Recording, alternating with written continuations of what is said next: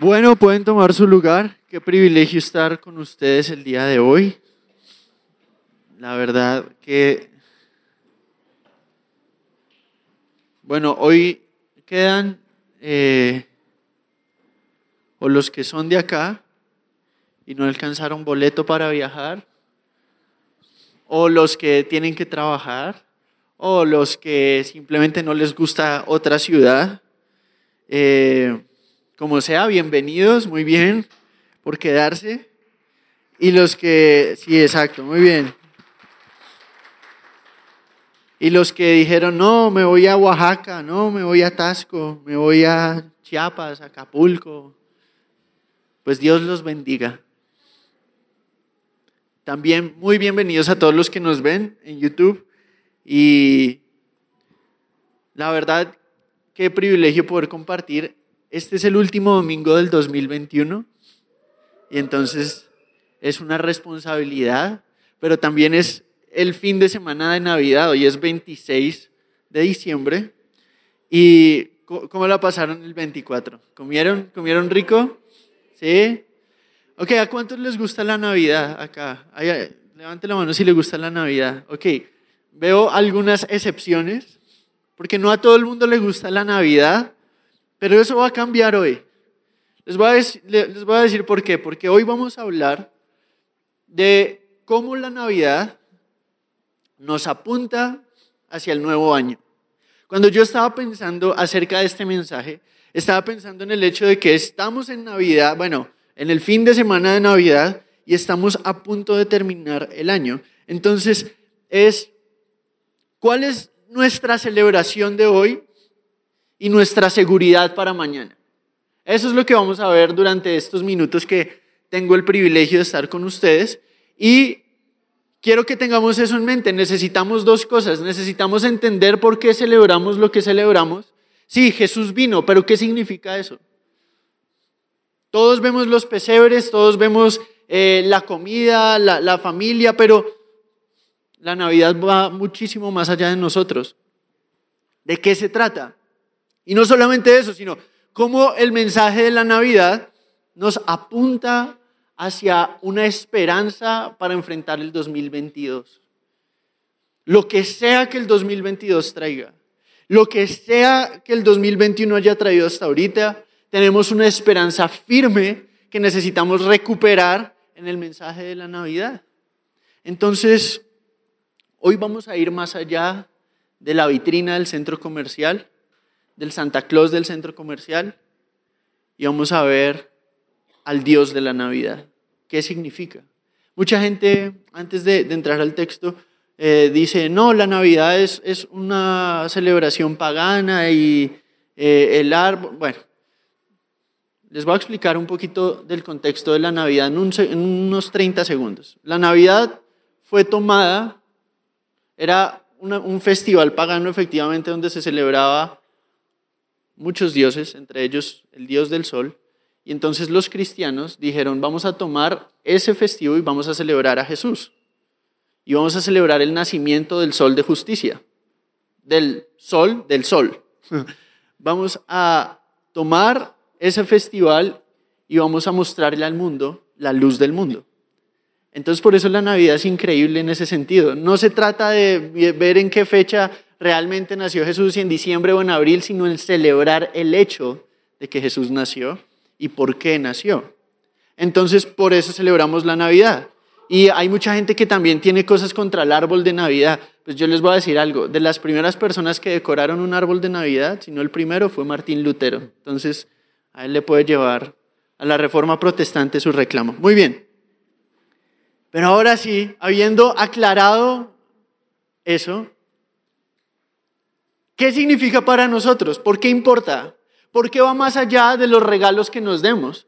Mucha gente no le gusta la Navidad porque está viviendo momentos difíciles o está viviendo, o la Navidad es particularmente difícil para alguien que perdió un ser querido, para alguien que tuvo una situación familiar devastadora, para alguien que tuvo una situación económica donde no pudo dar regalos. Hay gente para la cual la Navidad no representa lo mismo que para otros. Para mucha gente la Navidad es esa fecha donde yo no quiero ir a ningún lado, porque no quiero enfrentarme con la silla vacía, como lo escribía una mujer que perdió a su esposo, en el comedor el día de Navidad, no quiero enfrentarme a los conflictos familiares, no quiero enfrentarme a la escasez que no me permite dar lo que quiero a mis hijos. Y yo le quiero proponer que es exactamente a la condición más rota y profundamente oscura de la Navidad, de, la humanidad, perdón, para quienes la Navidad es importante. Es, es las personas tanto que se alegran por los motivos incorrectos como por los que se amargan por ver a otros alegrarse. La Navidad es realmente, en la palabra nos muestra que no se trata de nosotros. Pero que cuando ponemos nuestros ojos en aquel de quien se trata la Navidad, nuestra alegría es inevitable. Vamos a ver qué es. ¿Les parece? ¿Sí o no? Son las 11 de la mañana, el que se me duerma casi, salve el alma. Muy bien. Isaías 9, versículo 1 es un texto increíble. Isaías 9, y yo lo voy a leer en la nueva versión internacional. Usted lo puede leer en cualquier versión que haya traído. Isaías 9, y vamos a leer de los versículos 1 al 7. Dice, a pesar de todo, no habrá más penumbra para la que estuvo angustiada. En el pasado Dios humilló a la tierra de Zabulón y a la tierra de Neftalí, pero en el futuro honrará a Galilea, tierra de paganos, en el camino del mar al otro lado del Jordán.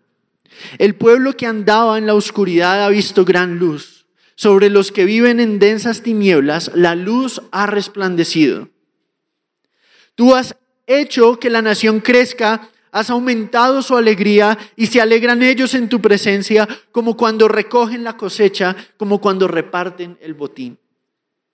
Ciertamente tú has quebrado, como la derrota de Madián, el yugo que los oprimía, la barra pesada sobre sus hombros, el bastón de mando que los subyugaba, todas las botas de guerra que resonaron en la batalla y toda la ropa tenida en sangre será, arrojada al fuego, será consumida por las llamas, porque nos ha nacido un niño, se nos ha concedido un hijo, la soberanía reposará sobre sus hombros y se le darán estos nombres. Consejero admirable, Dios fuerte, Padre eterno, príncipe de paz. Se extenderá su soberanía y su paz y no tendrán fin Gobernará sobre el trono de David y sobre su reino para establecerlo y sostenerlo con justicia y rectitud desde ahora y para siempre. Esto lo llevará a cabo el celo del Señor Todopoderoso. Amén. ¿Cuál es nuestra celebración de hoy, de hace dos días, y nuestra seguridad para enfrentar el 2022? Si yo pudiera resumir la Navidad en tres palabras, o en una frase corta, la Navidad es importante porque es Dios con nosotros. Esas tres palabras resumen lo que la Navidad significa. La Navidad no significa música de Navidad. La Navidad no significa simplemente eh, Santa Claus. Yo no sé, Papá Noel, eh, el auge que tiene, eh, pero no se trata de él, aunque usted no lo crea. Y si hay niños acá presentes, no voy a decir la realidad de Santa Claus porque después no me quiero meter problemas con los papás, pero no se trata de los regalos que nos damos. Se trata del regalo que nos ha sido dado. No se trata de qué tanto gasto para darle a mi niño el regalo que quiere, que eso es noble y lo que sea, pero lo más importante de la Navidad es entender el regalo que nos ha sido dado. Y el regalo que el mundo necesita es exactamente ese. Dios con nosotros. Esa palabra, Dios con nosotros, el nombre Emanuel, lo vemos en Isaías capítulo 7, unos capítulos atrás, en medio de una crisis social, de fe, de identidad en Israel. Acá estamos hablando en una época difícil. Acá el rey de Israel, el rey Acaz, era un mal rey. era un rey cuyo corazón estaba torcido y el pueblo de Israel era un pueblo lleno de dioses falsos. Tenían al Dios verdadero y junto con el Dios verdadero un montón de dioses falsos. Entonces tenemos un problema grande donde hay desesperanza, donde los asirios están a punto de invadir, donde Israel está a punto de irse a un exilio profundo del cual no va a regresar sino hasta años y años y años después cuando vuelva Nehemías. Entonces es una nación en crisis, es un mundo en crisis. La Navidad y el anuncio de Isaías capítulo 9 llega en medio de un pueblo afligido, devastado, exiliado o a punto de ser exiliado y también profundamente idólatra. Pero mire lo que dice el versículo 1. Hoy vamos a ver tres verdades acerca de lo que significa que Dios es con nosotros. Porque si esa realidad no fundamenta nuestra vida, no hay esperanza para nuestro corazón. Entonces yo no sé si usted viene como creyente de Jesús, pero mi anhelo es que mientras contemplamos a Jesús, nuestro corazón se hinche de gozo y de paz y de convicción y de seguridad en Él.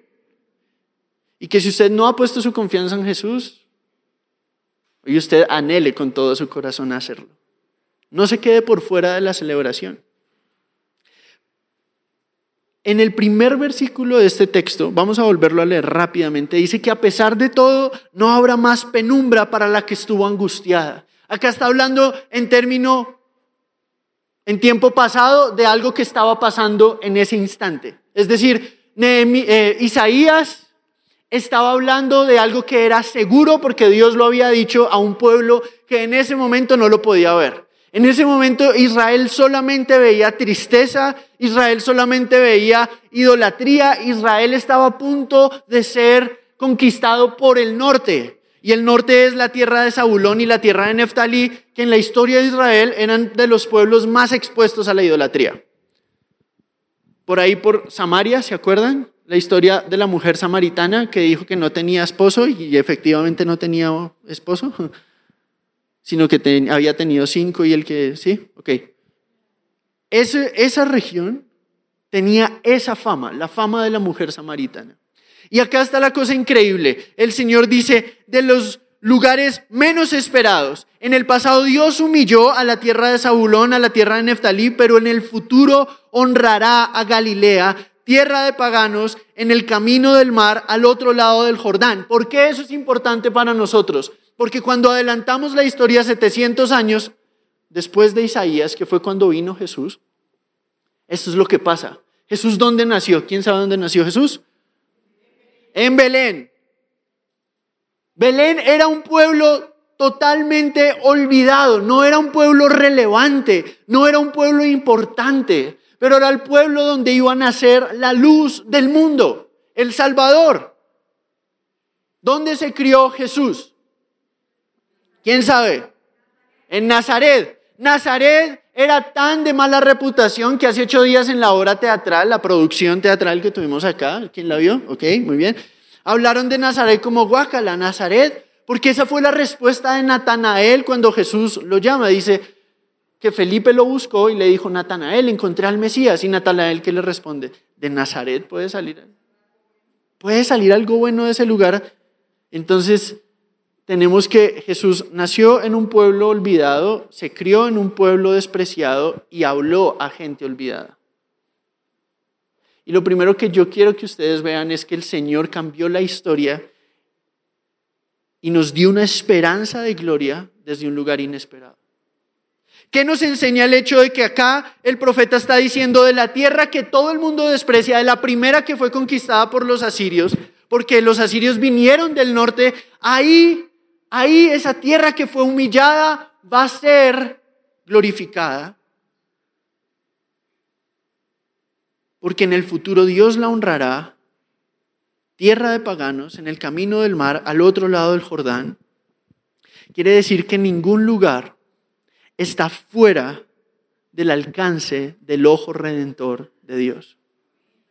Y lo primero que quiero que veamos es, la Navidad nos recuerda al Dios que no olvidó. Él no olvidó la tierra que humilló. Y cuando el Señor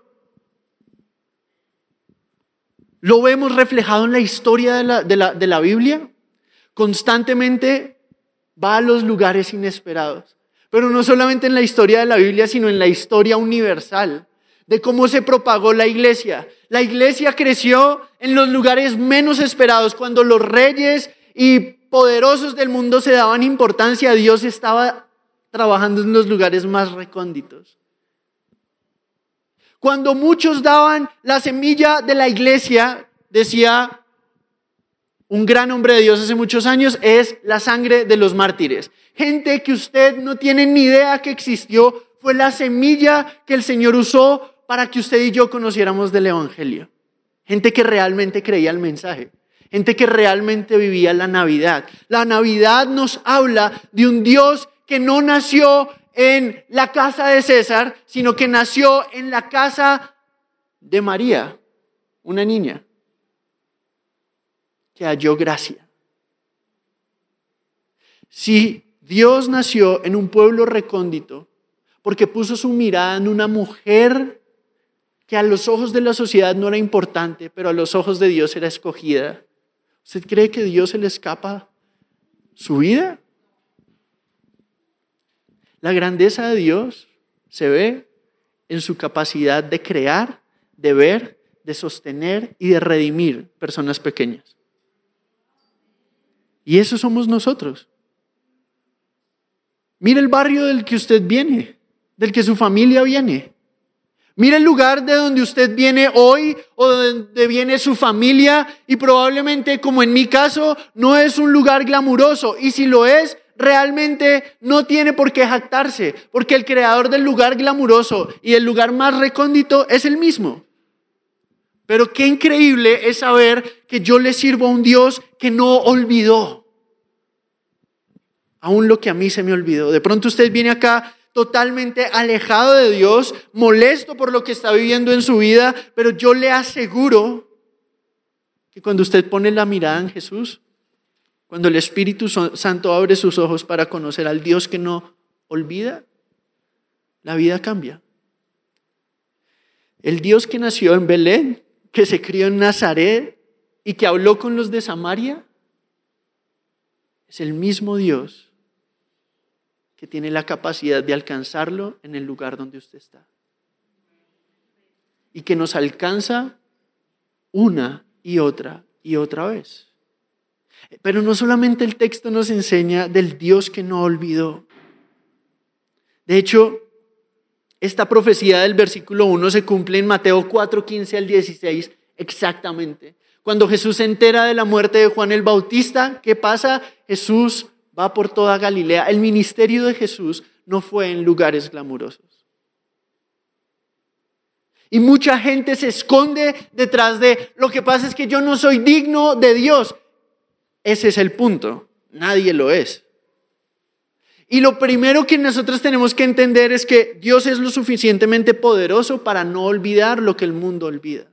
Hay una historia interesante, por ejemplo, eh, cómo, cómo surgió el protestantismo en, un país como Inglaterra.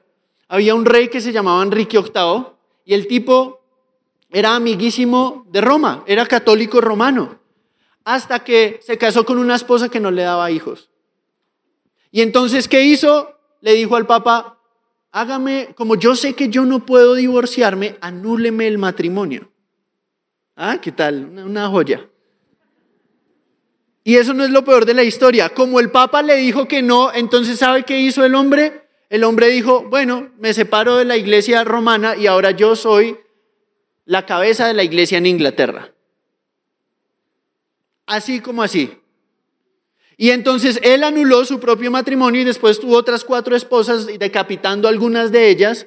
Y como en esa época la mujer no podía decirle que no al rey, él las tomaba, quisieran o no. Pero esas mujeres eran mujeres temerosas de Dios. Entonces, si le daban eh, una hija, él o las decapitaba o las exiliaba. Era un asesino y un inmoral y todas las cosas horribles. Y en medio de eso, esas mujeres que él maltrataba, ¿sabe qué hacían cuando él se iba? Estudios bíblicos. porque Dios ve donde nadie ve. El rey que se creía la cabeza de la iglesia no era más que una partícula de polvo en el plan de un Dios que veía a las mujeres que se reunían a adorarlo. Y así Dios trabaja en la historia, constantemente, porque Dios no olvida. Dios no lo ha olvidado. Eso es la Navidad. Él entró al mundo para decirle al mundo, yo sé que las cosas están mal y ustedes no pueden hacer nada al respecto, pero yo sí. Y lo quiero hacer en ustedes. Entonces, después tenemos el versículo 2 al 5.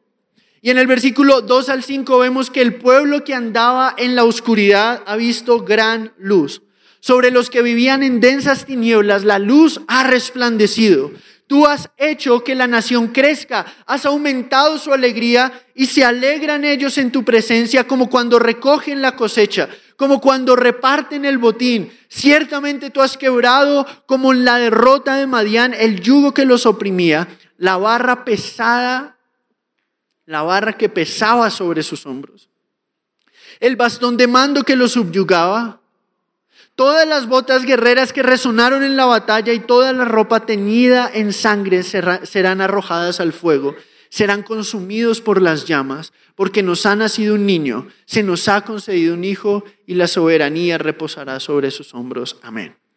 Entonces tenemos del versículo 2, sé que leí hasta el versículo 6, pero del versículo 2 al versículo 5 tenemos dos cosas. Primero, o bueno, si lo quisieran cerrar en una idea, lo segundo que vemos es el Dios que conoce la, profundidad de nuestra necesidad. Entonces, primero tenemos el Dios que no olvida. Y segundo, tenemos el Dios que conoce la profundidad de nuestra necesidad. Y el otro día estaba leyendo, ayer de hecho estaba leyendo un libro que se llama La Navidad Oculta de Timothy Keller, y él decía que a veces los regalos requieren humildad para recibirse, y ponía un ejemplo chistoso. Imagínese que alguien le regala un libro de dietas y usted sabe que está en sobrepeso. Y digamos que no solamente está en sobrepeso, sino que está mal administrando su dinero y le regala un libro de dietas y un libro de cómo administrar el dinero. ¿Son buenos regalos? Pero, muy bien, gracias por participar. Son buenos regalos, pero nos avergüenzan porque nos muestran una realidad que nosotros sabemos que está, pero no queremos reconocer. Imagínese que, que ese fue el regalo que nosotros recibimos en proporciones cósmicas. El regalo es increíble. No hay otro regalo que el corazón humano anhele tanto como aquello que solo suple Jesús en lo que acabamos de leer. Pero recibirlo es difícil porque implica reconocer la realidad. Y esa es la, parte que mucha gente no, no quiere tragarse. Ah, pero ¿por qué tengo que admitir esto en vez de seguir viviendo una falsa realidad? Es chistoso porque yo muchas veces hablo de Jesús con gente que está rota y sabe que está rota, sumida en un y mil vicios que drenan el alma, no satisfacen, pero uno les predica de Jesús y actúan como si fuera un cliente en un restaurante. Nada, no me gustó eso. Realmente no me supo bien. Gracias, pero no gracias. Pero yo no le estoy dando un producto. No le estoy ofreciendo que compre mi mensaje, le estoy diciendo lo que está pasando. Pero no lo compra. ¿Por qué? Porque la profundidad de nuestra oscuridad necesita un milagro para ser transformado. Y acá Jesús nos está diciendo, o, el profeta Isaías acerca de Jesús nos está diciendo tres cosas. Nos está diciendo lo increíble del regalo y lo increíble de nuestra necesidad. Y quiero que lo veamos rápidamente. Yo sé que muchos de ustedes no esperaban que les diera tanta información hoy, pero ustedes se van a ir acá repletos de gracia. Amén. Muy bien. Entonces, Dice así el versículo 3. Miren el versículo 2, perdón, 2 y 3. El pueblo que andaba en la oscuridad ha visto gran luz. sobre los que vivían en densas tinieblas, ha resplandecido gran luz. Y lo primero que vemos acá es que nuestro problema no es que nuestro corazón está contaminado, no es que nuestro corazón está enfermo, es que estamos muertos. Pablo lo dice explícitamente en Romanos 3:23. Por cuanto todos pecaron, están destituidos de la gloria de Dios. Básicamente todos tienen un problema de ceguera profunda. No pueden ver la belleza o la fuente de la belleza de la cual toda otra belleza fluye. Todo lo bueno que usted ve en esta vida es producto del Creador. Él puede hacer del polvo seres humanos. Él creó el pan para que nosotros al ver un pedazo de pan recordáramos cuál es el alimento que realmente necesitamos, el pan de vida. Más adelante vamos a hablar un poco de eso si queda tiempo. Pero lo primero que quiero que veamos es el Dios que conoce la, profundidad de nuestra necesidad, la solucionó dándole luz a un pueblo muerto. La imagen de luz y tinieblas en la Biblia es la imagen de vida y muerte. Es lo que Juan capítulo 1 nos enseña, que Jesús vino al mundo, el verbo se hizo carne y Él era la luz de los hombres. Es decir, Él es quien da vida. Pero nosotros decimos, yo estoy respirando, yo tengo salud, ¿por qué alguien me diría que estoy muerto? Porque la muerte, aunque es cotidiana, no es normal. No se trata simplemente de, de aprender a vivir con la muerte, sino de aprender a entender que la muerte es algo que no debió ser. Que entró producto del pecado. Como Romanos 6 lo enseña, la paga del pecado es muerte, pero el regalo de Dios es vida eterna en Cristo Jesús nuestro Señor. ¿Qué quiere decir eso? Necesitamos entender lo que significa la muerte. Entonces el profeta sigue diciendo, tú has hecho que la nación crezca, has aumentado su alegría, se alegran ellos en tu presencia como cuando recogen la cosecha. Has aumentado su alegría, se alegraron ellos en tu presencia. ¿Cómo se alegraron? Como cuando viene una cosecha buena, el aguinaldo. Como cuando reparten el botín, una victoria. En esa época una buena cosecha era causa de celebración porque de eso dependían. Era una sociedad agricultural. Pero esto es lo que me parece increíble. Primero, el regalo que necesitamos es vida. La manera en la que experimentamos ese regalo es gozo y hacia lo que nos apunta ese regalo es paz. Vida, gozo y paz. Póngase a pensar si eso no es lo que todo el mundo busca. Vida es no solamente el respirar, sino la restauración de las cosas como deberían ser. Vida, ¿qué quiere decir? Vida quiere decir que nuestro problema es la muerte y la muerte es separación radical de aquello para lo cual nacimos. ¿Usted sabe para qué nació? Usted nació para adorar. El problema es que todos adoramos el objeto equivocado hasta que Dios se revela a nosotros. Y nuestro problema es que no entendemos qué es la palabra adoración. Nosotros nacimos para amar algo más que todo. Y esa es nuestra muerte, que amamos y ponemos nuestra confianza fundamental en aquello que no es fundamento. Y de ahí nuestra amargura y nuestra incapacidad de gozarnos en cualquiera que sea la circunstancia, porque cuando perdemos eso en lo que ponemos nuestra confianza, nuestra vida colapsa. Eso, bíblicamente, es muerte. Pero entonces tenemos vida, luz para un pueblo en oscuridad. Y por eso a mí me encantan las luces navideñas.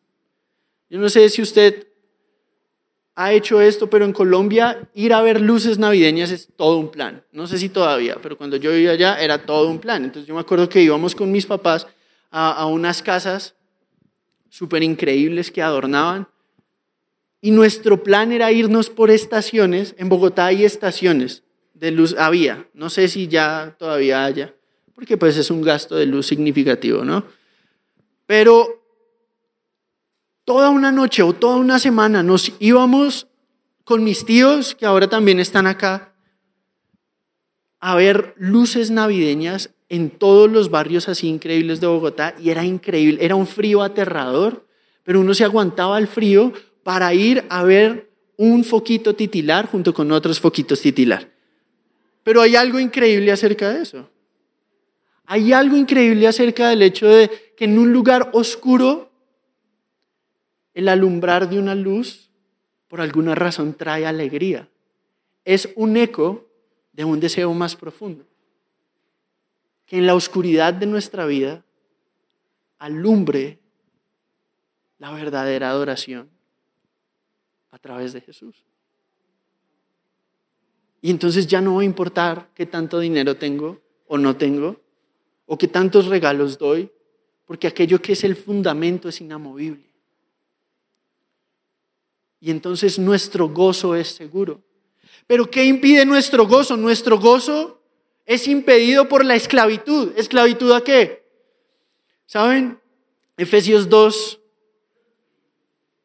es una descripción increíble de cómo la vida y el gozo están unidos. Dice, Él les dio vida a ustedes cuando estaban muertos en sus delitos y pecados en los cuales anduvieron en otro tiempo siguiendo la corriente de este mundo conforme al príncipe de la potestad del aire, el espíritu que ahora opera en los hijos de desobediencia, entre los cuales también todos nosotros vivimos en otro tiempo, en los deseos de nuestra carne, haciendo la voluntad de la carne y los pensamientos, y éramos por naturaleza hijos de ira, lo mismo que los demás. Entonces menciona tres cosas rápidas.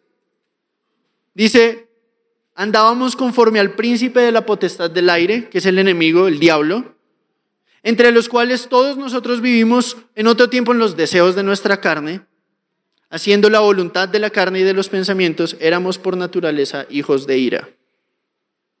Hay un estudioso bíblico, Graham Cole, dice, el mundo dice, confórmate a mí. La carne dice, satisfáceme. El diablo dice, adórame. Eso es la esencia de nuestra esclavitud. Nuestra carne nos demanda satisfacción, pero nada la satisface. El mundo nos dice, confórmate a mí, pero nunca somos lo suficientemente buenos para el mundo. Y el diablo dice, adórame. Y toda adoración que no es a Dios está destinada a rompernos el corazón. Él es un Dios que sabe lo que está pasando. A veces queremos venir a la iglesia a aparentar o a dormir para callar nuestra conciencia. Eso es algo que yo nunca he entendido. ¿Por qué yo iría a un lugar a dormir? ¿O por qué dormiría al mediodía? Ya es mediodía. Despiértense. Gracias. Ya, o sea, ni porque fuera, usted no se levanta a esa hora ni un sábado. ¿Por qué viene a dormir acá a esta hora? No, no, no. Perdón, cierro el paréntesis. Pero volviendo al tema, a mí me asombra cómo muchas veces nos podemos ver esclavizados, nos podemos ver totalmente subyugados por un yugo pesado. El yugo, por ejemplo, del orgullo es duro de cargar. Tratar de satisfacer y encajar en el mundo y tratar de hacerme importante en el mundo es una carrera a muerte que lo va a terminar drenando. Y yo me pregunto, ¿cuántas de las personas que están acá están drenadas en su corazón, sintiéndose profundamente desesperanzados, aunque tengan muchas cosas materiales? Y es porque si no encuentro mi gozo en Cristo, nada más me va a dar el gozo que encuentro en el autor de la vida. Es decir, usted nunca se va a conformar lo suficiente para ser aceptado por el mundo. Y esto es especialmente importante para uno como joven cuando quiere encajar, para una persona en, el pico de su carrera cuando quiere ser exitoso, siempre va a haber un piso más arriba. Siempre va a haber alguien con una mejor oficina. Siempre va a haber alguien que tiene más. Y entonces hay tres cosas claves que revelan veneno en el corazón de una persona. Como se quiere conformar al mundo, su modus operandi es la envidia. Sus relaciones con otros, como su relación con Dios está rota, su relación con otros está rota porque se fundamenta en yo no tengo lo que Él tiene. Yo quiero lo que Él tiene. ¿Por qué yo no puedo tener? ¿Por qué, no? ¿Por qué su plato tiene más comida que el mío? Cuando mis relaciones se fundamentan en el orgullo, la envidia es el resultado. Y cuando hay orgullo y envidia, es porque la raíz es incredulidad.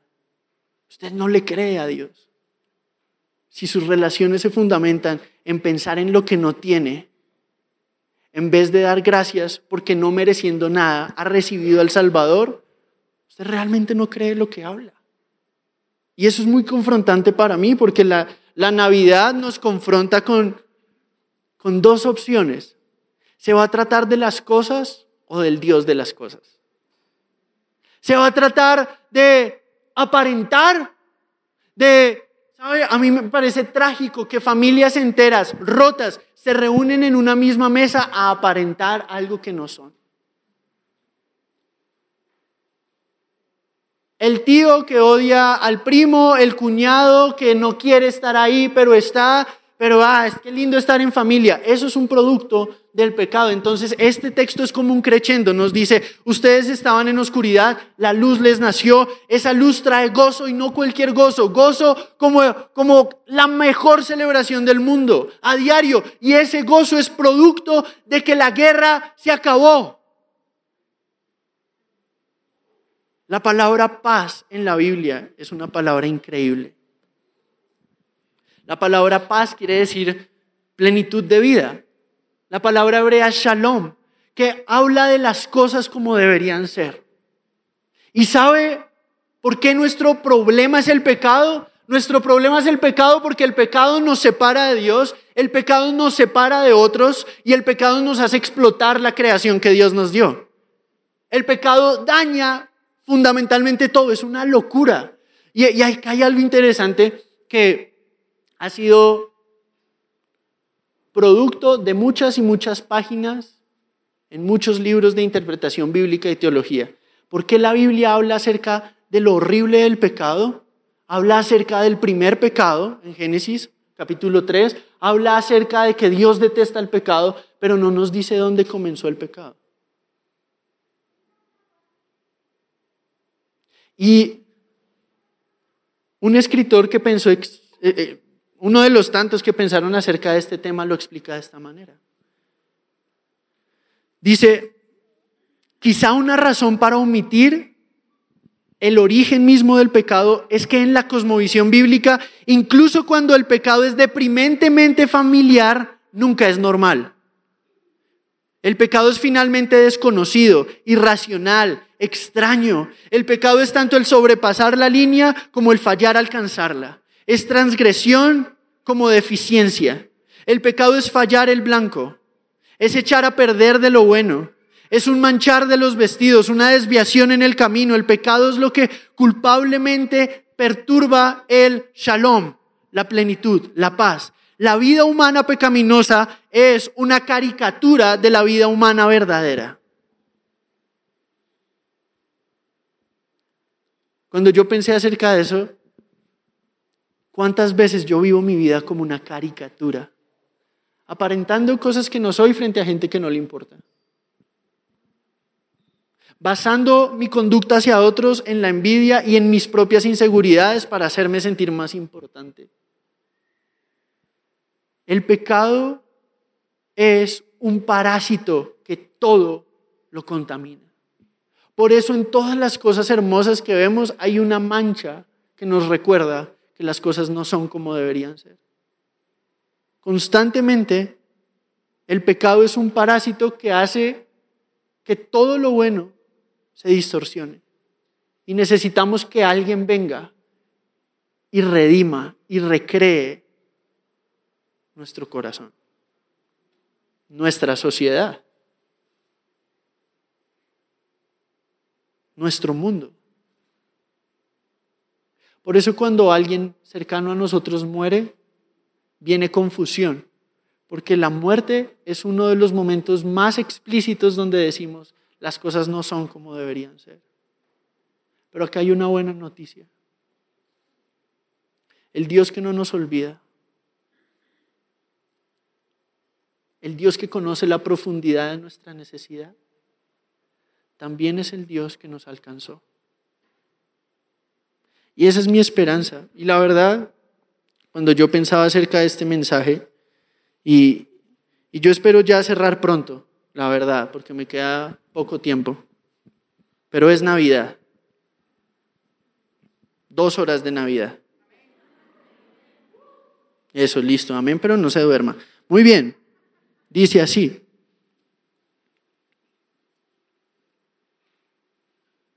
¿Cómo va a lograr Dios nuestra paz, nuestro gozo y nuestra vida? Mire esto.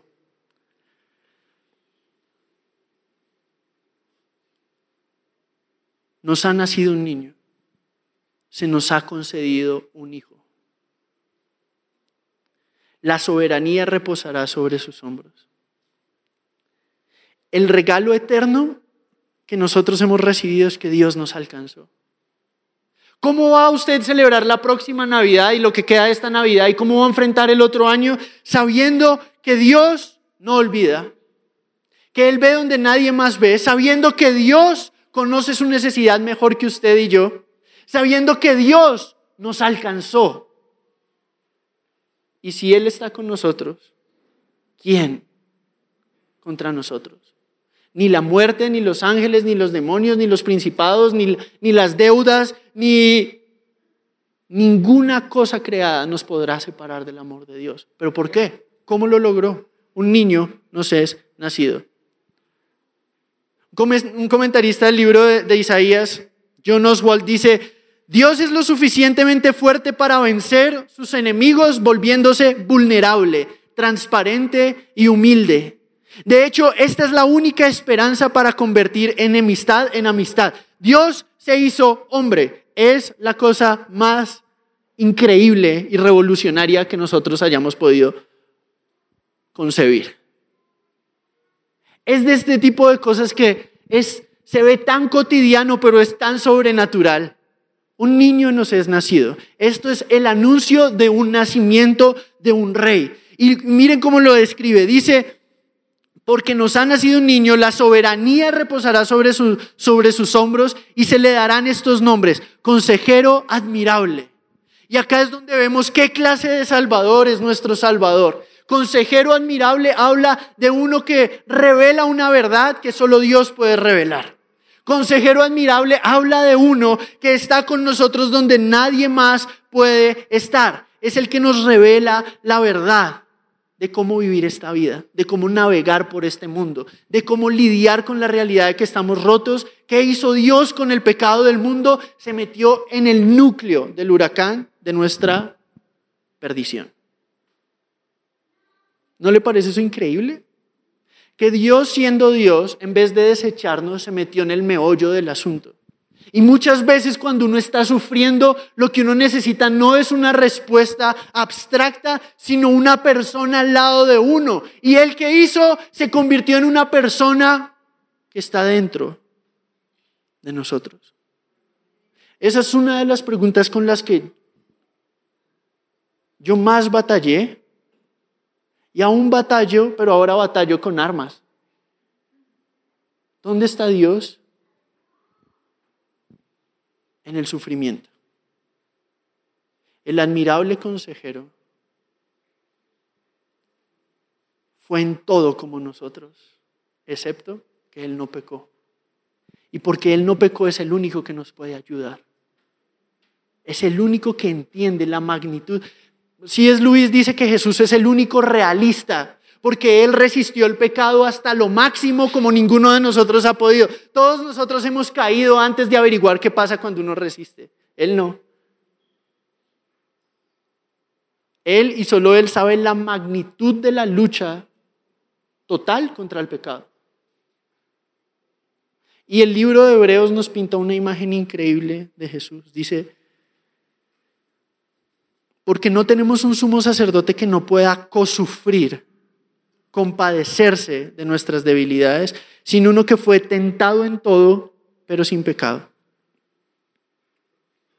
En otras palabras, admirable consejero es Jesús diciéndonos, yo soy el camino, la verdad y la vida. Keller habla de este título, admirable consejero, y dice, como consejero admirable camina junto a nosotros a través de la sombra de muerte, donde nadie más puede acompañarnos. Él es una luz para nosotros cuando todas las demás luces se apagan. ¿Sabe? Cuando usted ve las luces de Navidad, piense por un momento qué pasa donde esa luz se apague. Solo se ven alambres y cosas y ni siquiera se ve nada, está oscuro. Solo Jesús puede hacer algo hermoso de un momento de dolor. Por eso Jesús no se avergüenza de llamar a su mesa a aquellos que están sufriendo y dolidos y les dice, vengan a mí y tomen mi yugo, que es fácil. Y yo les daré descanso. Descanso de la guerra en su corazón, de la guerra por las apariencias. Descanso de la guerra de la soledad. No quiere decir que nunca se sienta solo, pero aunque se sienta solo, la realidad es que nunca está solo. Pero después dice que es Dios poderoso. Y como Dios poderoso, solo Él podía vivir la vida que nosotros no. Porque también Cristo padeció una sola vez por los pecados, el justo por los injustos, para llevarnos a Dios. Solo Dios nos puede llevar a Dios y por eso Dios se hizo hombre para acercarnos a Dios. ¿No le parece eso asombroso? Que cuando estamos celebrando Navidad, estamos celebrando el regalo de aquel que nos entiende como nadie más y que nos transforma como nadie más puede transformarnos. Ese es nuestro Dios poderoso. Y después dice que es Padre eterno. ¿Qué significa que Él sea Padre eterno? Acá Isaías no está confundiendo las personas de la Trinidad. Isaías está diciendo, acá hay un rey. Los reyes en la época de Israel se llamaban padres de su pueblo. Pero este qué tipo de padre es? Es un rey que protege y que provee. ¿Cómo? Más adelante el profeta nos dice, con todo eso Jehová quiso quebrantarlo, sujetándole a padecimientos. Cuando haya puesto su vida en expiación por el pecado, verá linaje, o sea, nosotros. Vivirá por largos días y la voluntad de Jehová será en su mano prosperada. O en otras palabras, más sencillas, yo soy el pan de vida que descendió del cielo. Si alguno come de este pan, vivirá para siempre. El pan que yo les doy es mi carne, la cual yo doy por la vida de este mundo. ¿Cuántos han tomado la Santa Cena alguna vez? ¿Qué hacemos en la Santa Cena? Recordamos y adoramos. ¿Qué? Que como nuestro Padre eterno Jesús se hizo nuestro alimento cuando no teníamos ningún alimento. Y después dice que Él es príncipe de paz. Él conquistó la muerte, Él ganó la guerra, Él venció la muerte. ¿Cuál es lo contrario a la paz? La ansiedad, la guerra, la falta de descanso, la amargura, todas esas cosas.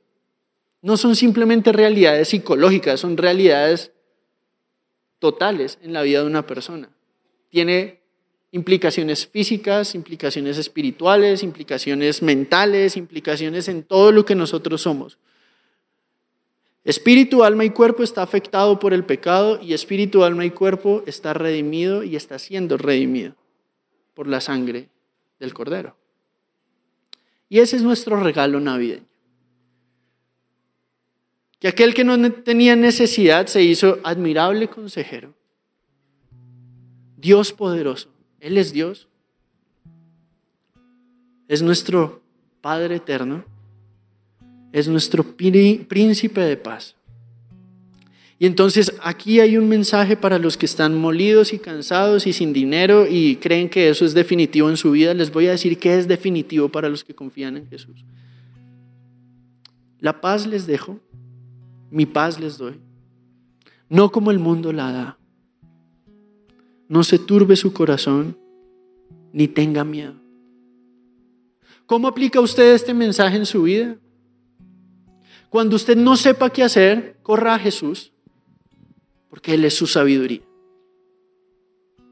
Cuando usted no tenga fuerza para continuar, corra a Jesús. Él es nuestra fuerza. Él es Dios poderoso. Él puede cuando yo no.